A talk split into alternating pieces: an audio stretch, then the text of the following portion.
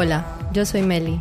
Bienvenidos al podcast Dharma en Movimiento, un espacio donde exploramos los rituales de movimiento para vivir en propósito.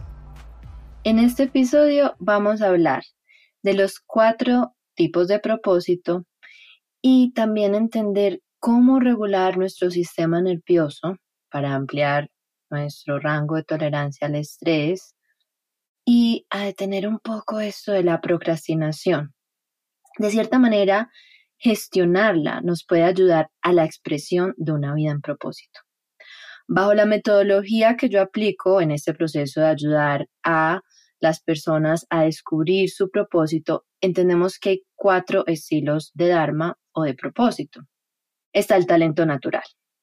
Y si ese de Adil, de Da Vinci, de esas personas que nacieron con un don innegable, muy específico, que son muy buenas para algo y que eso se manifiesta probablemente a temprana edad. Muchas veces esa es la idea que nos venden por ejemplo, las películas de Disney, y nos hacen creer que si uno no nace con un talento de esos, wow, entonces uno no tiene como un propósito y probablemente esté destinado a una vidita ahí común y corriente. Resulta que no. Hay otros tres estilos de propósito o de vías, de maneras de llegar a vivir y a expresar una vida en propósito. La segunda es la superación de un obstáculo. Al superar un obstáculo, uno puede entender cómo logró salir de esa situación y desarrollar una metodología. Ayudar con esa metodología a otras personas, incluso unirse a una empresa que esté relacionada con esa superación, con ese reto, a un servicio, a un producto. También está la posibilidad de ayudar a alguien más a superar ese obstáculo. Supongamos, yo tengo un hijo y ese hijo desarrolla una alergia a los productos de limpieza.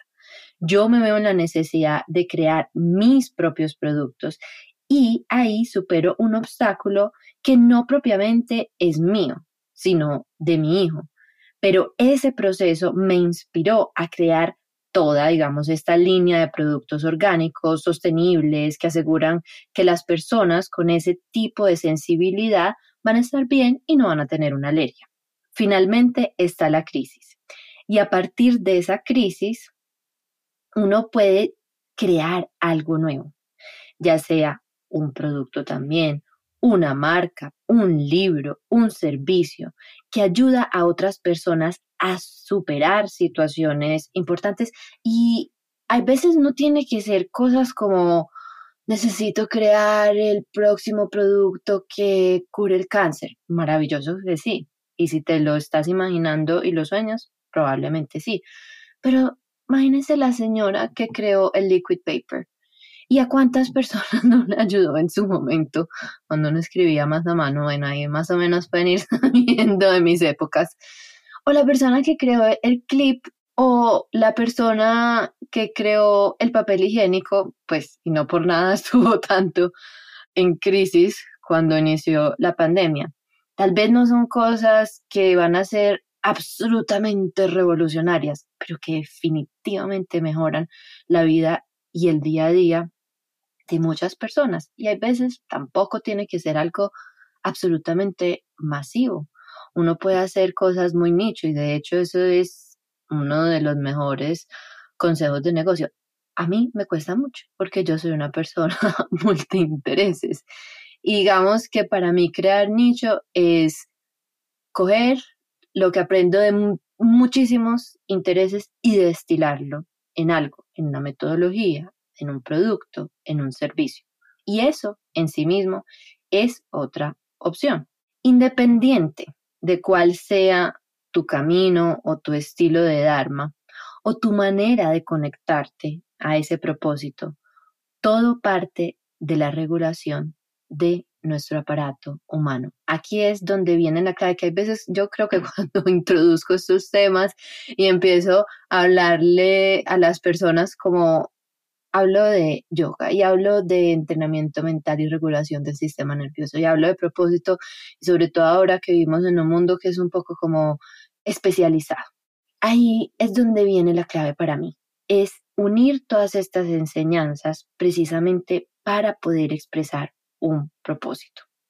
Entonces, volviendo, independiente de cuál sea la manera de llegar a una vida en propósito, todo parte de la regulación de nuestro sistema nervioso. Si una persona, por más talento que tenga, está desregulada, no va a abrir un tiempo para practicar. Si Adele está en crisis, si su sistema nervioso está absolutamente desregulada o incluso me vi un especial específicamente de ella, creo que fue en noviembre, donde estuvo en un divorcio muy difícil y estaba buscando la manera de regularse. Ella, en parte, cuando se empieza a regular y fue al gimnasio y empezó a introducir movimiento y a introducir otras cosas y empezó a crear, empezó a crear otra vez y ese es el resultado, su último álbum.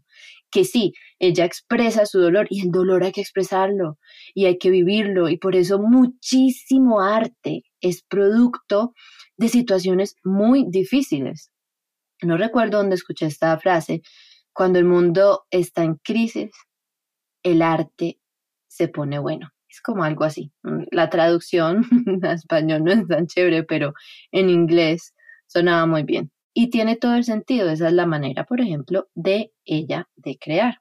Muchas veces, y sobre todo siguiendo esta idea de nuestro mundo capitalista que cree que podemos estar en creación al 100%, estas expresiones de nuestro propósito pueden ir apoyadas por adicciones o síndrome de agotamiento, burnout, pero esto no es sostenible. Para hacer el proceso de creación y expresar el propósito, para mantenerlo en el tiempo y no dañar otros aspectos de nuestra vida, requerimos un sistema nervioso regulado porque propósito no es solamente lo que expresamos por trabajo o cómo nos ganamos el sustento. Dharma también implica encarnar todos los otros roles que jugamos en la vida. No se trata de solamente una línea, eso es como esa gente que uno ve que son súper mega exitosos en algo, pero el resto de los aspectos de su vida no están tan bien. Entonces, cuando hablamos de Dharma, estamos hablando de algo que va mucho más es algo que engloba la expresión de quién somos. Incluso Dharma está relacionado con nuestra verdad más sincera, con nuestro higher self. De ahí que no es solamente una expresión profesional. Y a través de esos roles también estamos expresando aspectos muy importantes de nuestra experiencia humana. En cualquiera de los estilos que sea nuestro estilo para encontrar y expresar nuestro Dharma, fomentar nuestra relación con nuestra respuesta de estrés es muy importante. Y si esto les interesa y quieren en verdad tomar responsabilidad de la regulación de su sistema nervioso, les recomiendo mucho mi taller. Es un mini taller de 90 minutos que se llama Regula y transmuta estrés en 12 minutos, donde les doy las técnicas de entrenamiento mental que he utilizado ya por años para regular el estrés crónico y la ansiedad y que han sido en verdad clave para mí y lo que más me gusta es que las he podido incorporar a otros aspectos de mi día a día. Y eso me ha permitido coger lo mejor de muchas prácticas de movimiento, de mindfulness, de conciencia y traer esos estados que logro en esos momentos profundos a otros momentos de mi vida. Volviendo al tema, luego de esta cuña, también me hacen comentarios o preguntas de cómo sé cuáles son mis dones o las cosas que hago bien. Y créanme que yo me pasé como un año entero haciéndole esa pregunta. Creo que cualquier persona que saluda como, hola, ¿cómo estás? Mucho gusto, mi nombre es Lisa. ¿Cuál crees tú que son mis dones? ¿Y cómo crees que yo debo desempeñar mi vida profesional? ¿A qué me debo dedicar? Entonces, ahí es donde tal vez nos podemos preguntar, ¿qué te gusta hacer? Esa es una palabra clave ¿cuáles son esas actividades donde a ti el tiempo se te va volando, donde uno entra en ese estado de fluidez? ¿O eso que te encantaba hacer de niño? ¿O para lo que uno naturalmente es bueno? Y no quiere decir que porque yo, digamos, de niña jugaba básquetbol, era medio decente, en verdad no era muy buena, saltaba mucho, voleibol terrible, pero digamos que fuera básquetbol lo que a mí me encantara hacer, o correr. No es que yo tenga que ser una deportista de altísimo rendimiento, sino cuáles son las características de esa actividad que a mí me hacían sentir bien. Probablemente algo relacionado con estar en mi cuerpo, probablemente algo relacionado con disciplina, con grupos, y uno puede ir extrapolando eso. Ah, bueno, esto hoy en día para mí se ve como ser un coach somático o trabajar en recursos humanos y traer muchas actividades que unan a los equipos y que les permitan investigar todo su potencial y actividades conscientes, etc. Se ve más o menos cómo uno puede ir dibujando esas líneas y no tiene que ser como exacto, no, pues a mí de niña me encantaba contar chistes. Bueno, tengo por ahí una vena de entretenimiento. Tal vez hacer stand-up es algo que me ayuda a expresar mi propósito, me ayuda a comunicar cosas que son importantes para mí y tal vez hacer stand-up sea parte de mi trabajo 100% o puede ser parte de mi trabajo en comunicaciones porque parte de lo que hago en mi empresa es grabar un podcast. ¿Sí ven? Empieza uno a ir buscando esos hilos conductores y más adelante vamos a hablar de arquetipos de propósito cómo utilizar toda esa sabiduría que se ha pasado muchísimos años en arquetipos, pero aplicarlas a esto de propósito. Y eso nos va a ayudar también a entender un poquito más cómo dibujar esas líneas. Ahora hablemos de la crisis. Es ese cuarto estilo, así como para repasar y ponernos de claridad. Tenemos la vida del talento natural. Tenemos la vía de superar un obstáculo y crear algo a través de esos conocimientos o la vía de crear algo no por un obstáculo que yo superé, sino un obstáculo que ayudé a otra persona a superar y la vía de la crisis. Para mí, la crisis es particularmente interesante porque este ha sido mi camino, este es mi estilo de Dharma o la manera en que yo empezaba a conectarme con mi identidad más sincera. En mi caso, se ha tratado de retos de salud mental, de ansiedad, incluso estamos en el mes de traer atención a la salud mental, entonces esto cae aquí perfecto.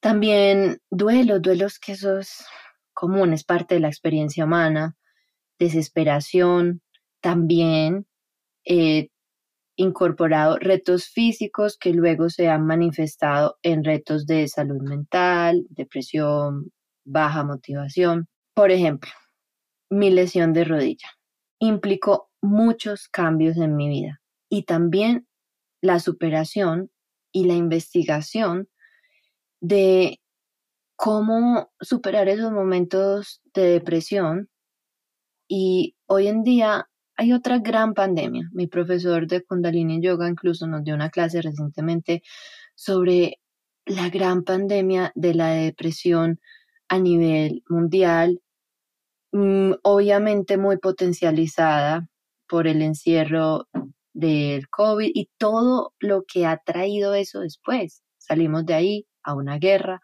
a un montón de situaciones económicas difíciles, políticas, una hiperinflación, incluso este año todos los retos con huracanes.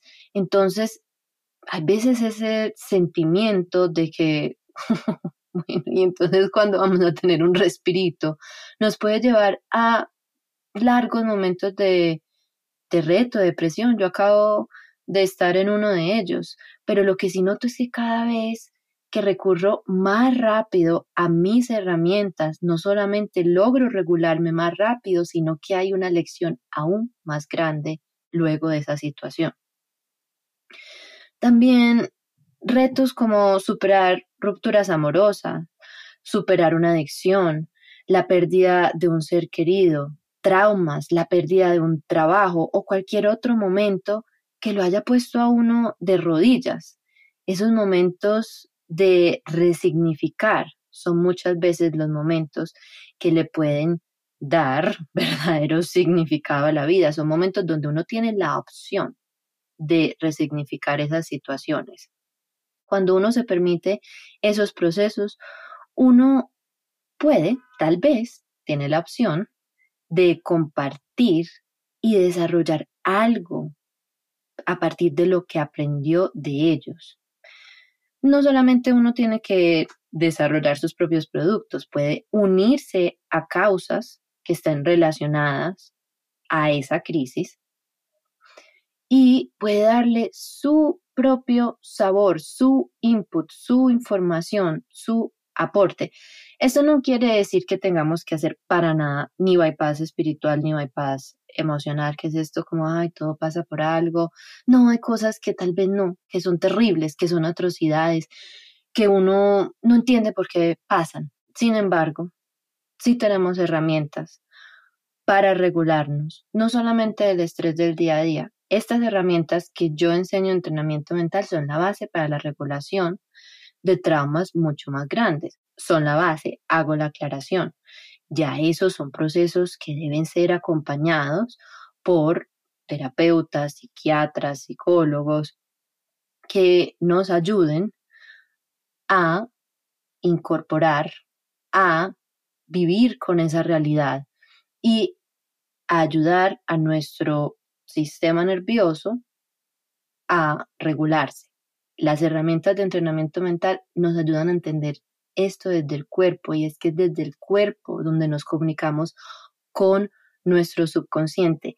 La unión de esas diferentes escuelas es lo que a mí me ha ayudado muchísimo porque solamente la terapia cognitiva no me ayudaba, me sentía bien uno que otro día, pero muy difícil para mí incorporar incluso las tareas o sugerencias que me daban esos profesionales si no podía regularme desde mi cuerpo. Hay muchas cosas que son muy difíciles de digerir, pero uno siempre puede buscar otra forma. La opción está. No es fácil, eso, sería simplificar mucho, pero siempre hay otro ángulo para ver las cosas de otra perspectiva. Y sí, créanme que a mí también me da mucha rabia cuando me dicen, ay, míralo desde esta otra perspectiva. Lo que pasa es que muchas veces nos incomoda el dolor del otro. Y ya no vemos la hora que salga de eso porque uno como que no quiere acordarse de sus propios momentos. Pero esos momentos hay que vivirlos, hay que sentirlos. Porque los momentos de duelo, de dolor, de trauma, ya trabajados a conciencia, se vuelven en un puente para encontrar muchas veces dicha, encontrar paz, para encontrar gratitud. Ahí es donde yo creo que tal vez está ese mensaje, eso que uno pide como que hay detrás de eso. Pues uno puede elegir, uno puede elegir quedarse simplemente en el trauma y es, válido. O uno puede tratar de hacer algo con eso. Hay cosas que simplemente podemos como regular y no, no de toda crisis tiene que salir la próxima edad del millón, pero es una opción. Es una opción, está ahí. También puede ser una simple elección para ayudarnos a vivir mejor y para compartirla con las personas que están más cercas a nosotros.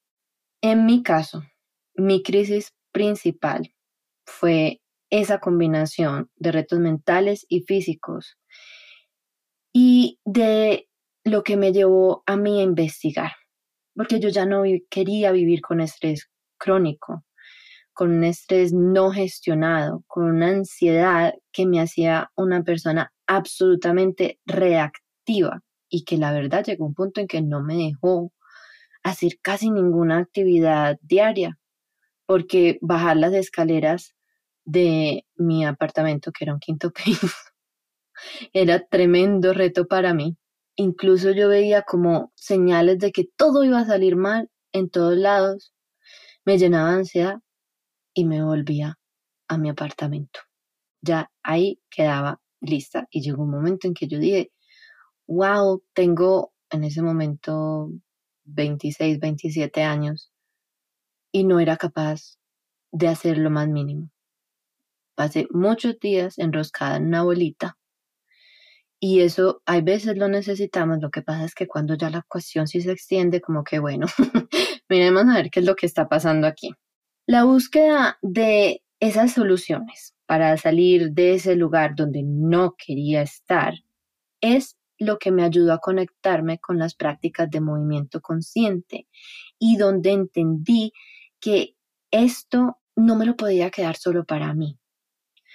Por eso es que yo comparto mi experiencia a personas que puedan estar pasando por una situación similar.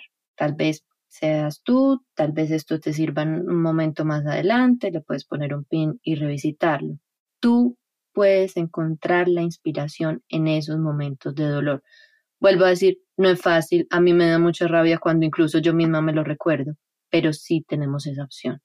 Esos son los momentos donde las situaciones le invitan a uno a reinventarse o añadir al quito. No todo tiene que ser tan espectacular. Muchas veces vivimos en este mundo de hipérbole y de mercadeo donde todo lo que uno va a comprar es lo que le va a cambiar la vida. A veces no siquiera se la tiene que mega cambiar, pero la puede hacer mejor. Y hoy en estos días que tenemos tantas cargas, o algo que nos aliviane la carga, hombre, se aprecia. También pueden ser momentos de transformaciones profundas, como en los casos que yo estaba describiendo antes.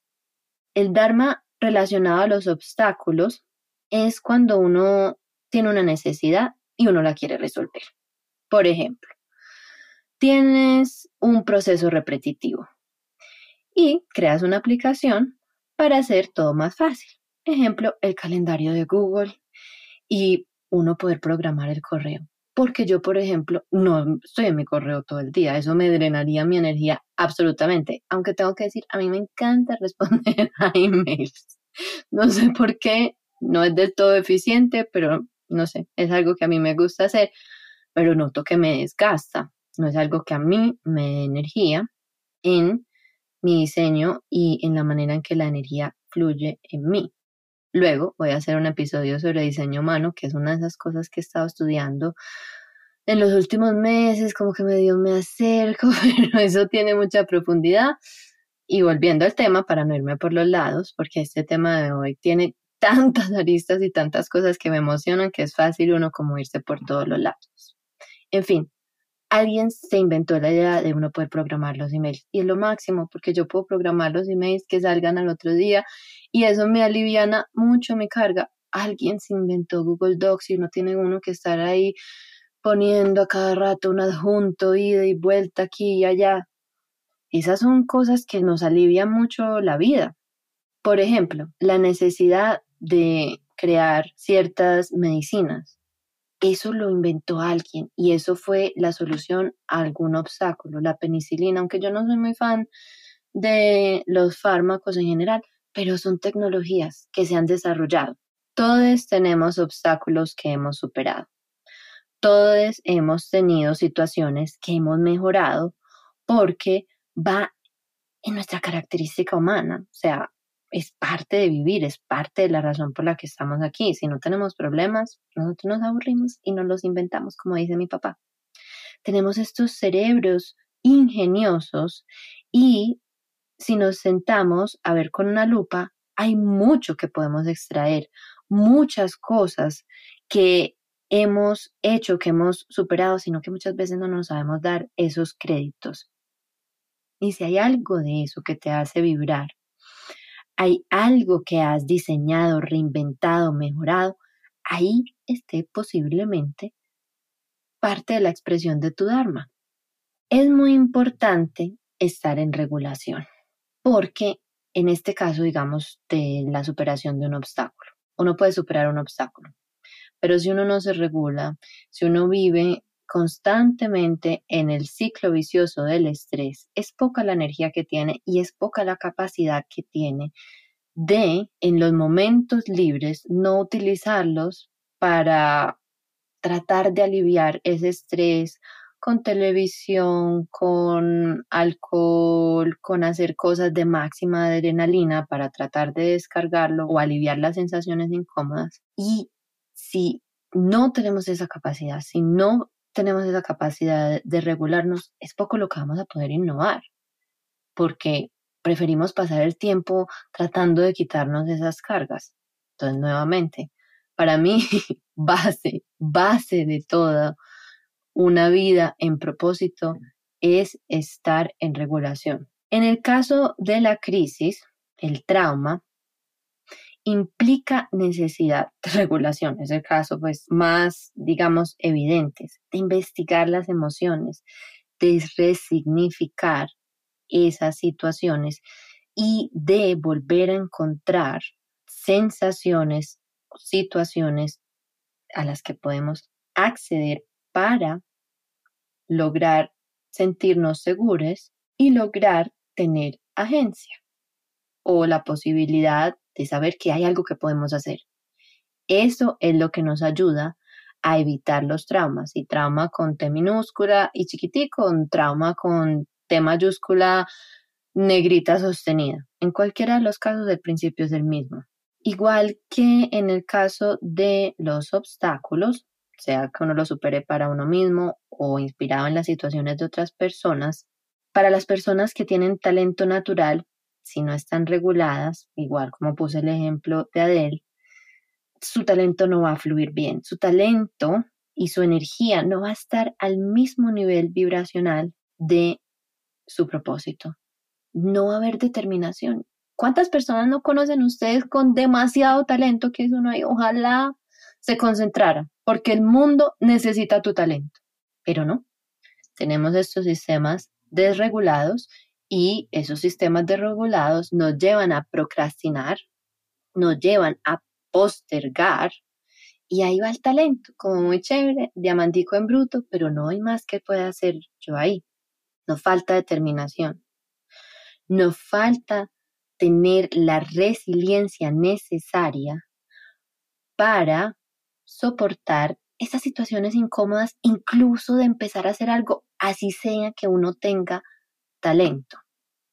Y eso lo vamos a hablar más adelante en una próxima serie dedicada absolutamente a la procrastinación o postergación.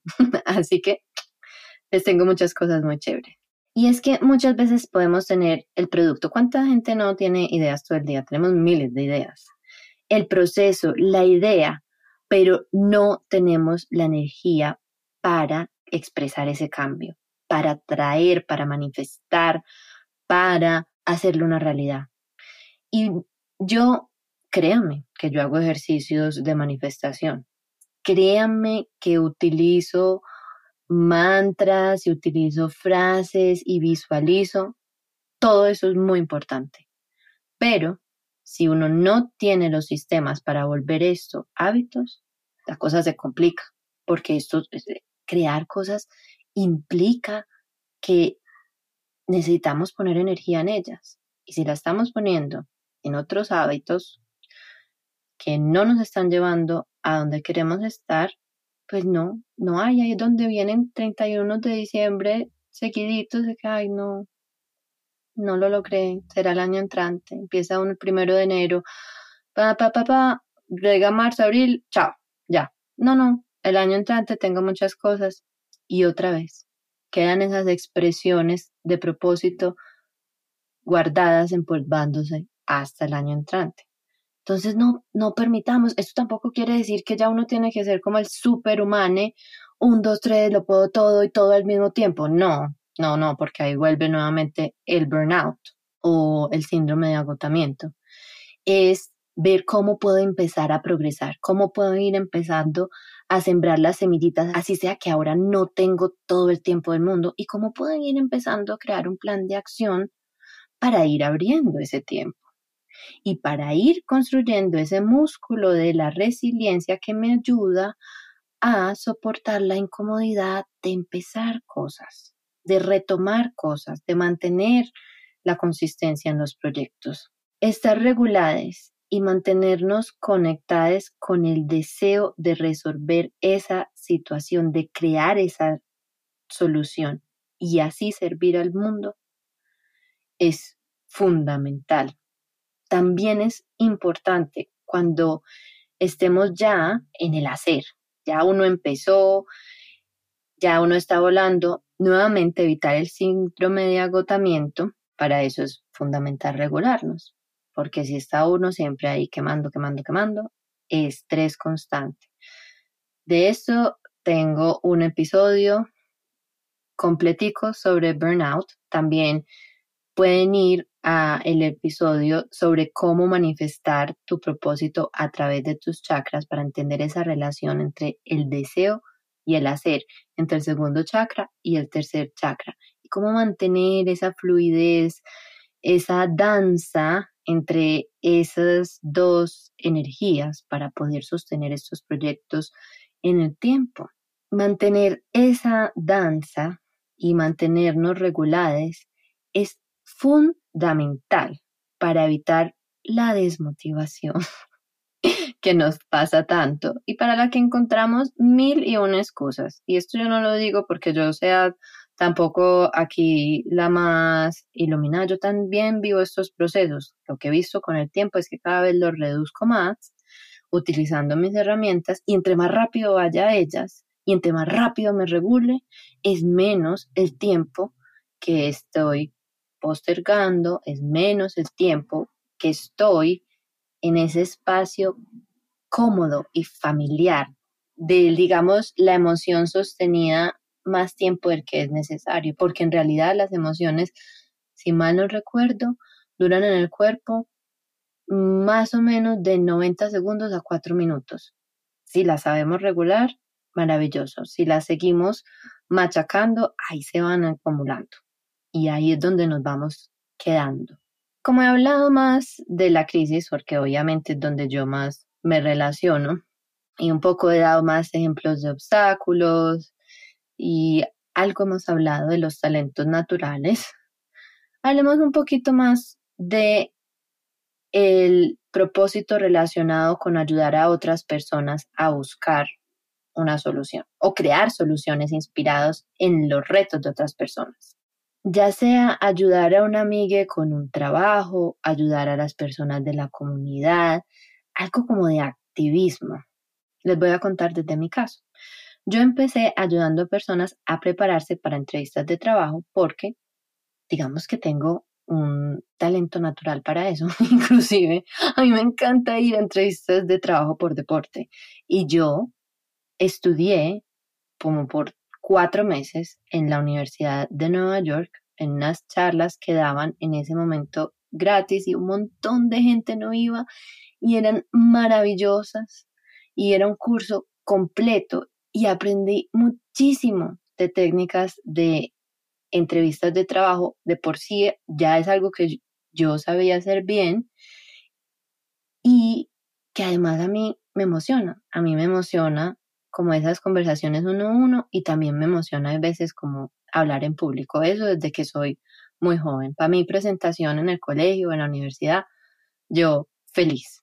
Y empecé así, empecé luego de yo ver que tuve éxito aplicando estas técnicas y también en un tiempo que no fue el más sencillo, fue en ese momento ahí donde llegué a Nueva York y no podía trabajar y estaban un montón de procesos personales. Y me dediqué a eso porque también veía aprendiendo de los ejemplos que nos daban en la clase y de algunas personas que conocí ahí que la mayoría de las personas no sabemos hacer entrevistas de trabajo. Y para mí en este caso particular, en ese contexto, que es muy diferente al contexto de donde yo venía, donde las entrevistas de trabajo tienen unas expectativas absolutamente diferentes y donde la cultura de negocio es diferente. Cuando conseguí mi primer trabajo en Nueva York y vi, bueno, ya esto funciona, naturalmente otras personas me empezaron a preguntar. Y yo las empecé a ayudar a prepararse, también siempre me ha interesado como la parte estética y de vestirse y aunque hoy en día soy mucho más relajado con eso, antes vivía mucho más interesada, creo que tengo ya otras cosas que me interesan más, si ven, ahí es como un ejemplo de cómo uno va evolucionando en su Dharma. Y me empecé a dar cuenta que estas personas pasaban a los siguientes procesos en sus entrevistas. A mí eso me motivó un montón. Y eso ya me estaba empezando a dar luces que este trabajo de uno a uno, este trabajo de ayudar a otras personas a conseguir trabajos con significado, en ese momento era como a conseguir trabajo, era como digamos la parte más destilada o lo más práctico, pero con el tiempo y con mi propia experiencia, viendo que varios trabajos no me llenaban, bueno, ahí fue donde la parte de investigar esto de propósito se hizo más interesante. Pero también pueden ser muchas otras causas o pueden ser otros procesos o pueden ser otras cosas que nos motiven, incluso que ni siquiera vengan de nuestra experiencia directa. En el caso de hoy en día, hay causas con las que yo me alineo, aunque yo no sea parte de ciertos grupos. Y trato mi manera, mi expresión de mi Dharma de soportarlos. En conclusión, en este caso, en esta manera de ver o de llegar a la expresión del Dharma, no es necesario uno tener que pasar por ciertos problemas. Claro que da mucho más, digamos, pasión o uno lo puede entender más, pero esa no tiene que ser la única fuente para uno querer ser parte de una solución. Y esa en gran parte es un regalo, porque uno puede escoger a dónde quiere llevar su energía. Eso es un cambio de paradigma. No hay que esperar a una crisis, no hay que esperar a tocar fondo para formar parte de una solución y ayudar. Muchas veces también este esto de la crisis, obviamente es como muy natural y el retorno de Saturno creo que es y la crisis de los 30, pues nos llevan a muchos a, a, que sea ese momento, pero puede ser antes. Y la verdad es que no tiene que ser uno de estos estilos en específico. En verdad, toda expresión de Dharma tiene probablemente características de estos cuatro, porque todos tenemos un talento natural, todos tenemos un momento de crisis, todos hemos vivido obstáculos.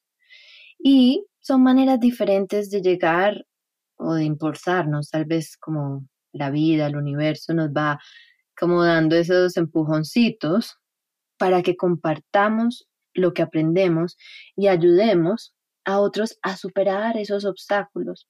Tal vez más rápido, porque ¿qué sentido tiene que tengamos que vivir todos todo por cabeza propia? No habría evolución de la humanidad.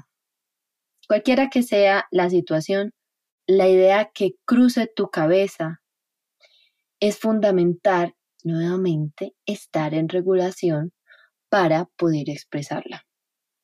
En mi caso, la práctica de yoga en combinación con el entrenamiento mental es lo que me permite entender mis emociones, partiendo de las sensaciones, partiendo de mi cuerpo, entender mis patrones de comportamiento y me permite esta combinación y elementos de otras doctrinas que he ido destilando en los métodos que primero practico conmigo misma y luego voy compartiendo, que me han permitido ampliar mi rango de tolerancia a estrés. Espero que este podcast te ayude a conocer cuál de esas vías puede ser la que te ayude a conectarte a tu Dharma y cómo puedes empezar a utilizar prácticas de regulación de estrés a través del movimiento, a través de prácticas de conciencia, a través de hábitos que enriquezcan la vida para regular tu respuesta de estrés, que es muy importante cuando estamos en servicio, porque es muy importante podernos mantener, podernos sostener y tratar de estar lo más cerca posible del balance, que obviamente es una utopía. Sentir que tenemos y que estamos recibiendo el, el apoyo para mantener el sistema nervioso regulado. Eso es lo que genera una práctica consistente de regulación o de entrenamiento mental.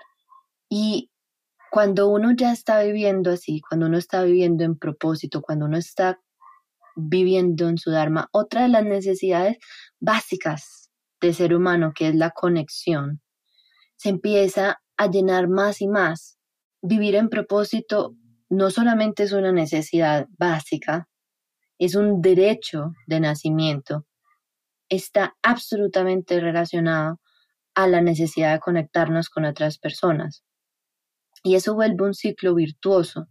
Uno empieza por uno mismo, sirve a la comunidad, se llena de la comunidad y sigue así y se regula, porque la corregulación es muy importante, sobre todo cuando creamos alianzas que van mucho más allá de la conversación de, ay, hola, ¿cómo estás? Yo hago esto, ta, ta, ta. Son alianzas basadas en propósito.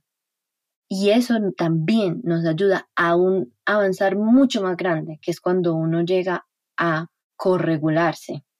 En fin, así como digo muchas veces, desempacamos bastante hoy.